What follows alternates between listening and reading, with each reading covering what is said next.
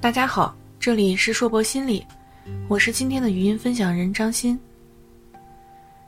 当我问及孩子的父母，你希望你们的孩子拥有怎样的品质？大部分父母的回答都是乐观、真诚、勇敢、豁达、善良。但是很少有人回答学习好。然而在现实中，我们似乎更加关注的是孩子的今天作业完成情况。以及这次测试你的分数怎么样？如今在这个快节奏的大环境下，学习依然是那条最为公平的路。作为父母，我们都希望孩子可以通过自己的努力过上自己想过的生活。那么，教育的目标到底是什么？这个世界上也许只有父母之爱是比较特殊的。我们看到了太多不惜牺牲自己的生命保护孩子周全的故事。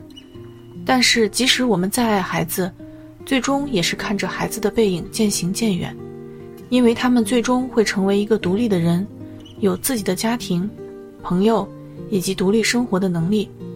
父母是孩子的第一任老师，我们都知道言传身教的重要，也都知道孩子是我们的缩影，我们希望他们能够有独当一面的能力。那么，教育的目标应该是，孩子有一个好成绩吗？我想答案是否定的。从呱呱落地这一刻开始，孩子就需要学习各种技能以适应万千世界。父母也是，在学校没有一门课是教会我们如何养育。然而从有孩子那一刻开始，我们就要学习各种技能去平衡家庭、工作之间的关系。新手父母一地鸡毛是常事，我们自己的时间被无限压缩，上完班回家又要带孩子。经常没有时间休息，孩子小的时候，如果一个人在家，想去上卫生间都是一件奢侈的事。有时候我们不是不想给孩子做榜样，而是累得只想平躺。或者有一个时间和空间，哪怕只有半个小时，但是往往连半个小时都很奢侈，没有时间思考到底孩子想要成为一个独立的人，最需要的技能是哪些，需要培养的品质有哪些。而我们应该怎样做才能真正的做好这件事？作为一个三年级孩子的妈妈，我也曾遇到相同的问题。工作耗尽精力，下班回家，孩子的作业还有一箩筐，并且每天还有钢琴需要练习，经常自己很疲惫，但是又要陪着孩子，最后我看着他做作业，而我什么都不想再做了。陪着陪着我就着急了，最后大吵大闹。大家都不开心的结束战斗，躺在床上的那一刻又开始懊悔，周而复始，恶性循环。在这个过程中，我很少跟孩子沟通，孩子看不到我们在工作中的努力，体会到的只有我们有多么在意学习成绩，而往往父母都在看手机休息，孩子们回家却继续要学习，什么品质、技能都抛诸脑后。能够尽快让孩子完成任务，好让自己休息一下才是关键。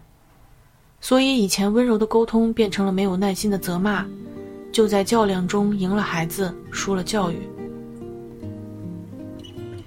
零到十二岁给孩子一个好性格这本书中提醒我们，教育的本质到底是什么？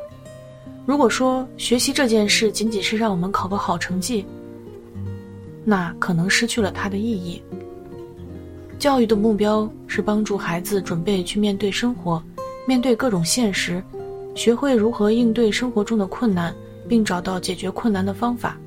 这种教育方法能使孩子最终自主自立，获得成功。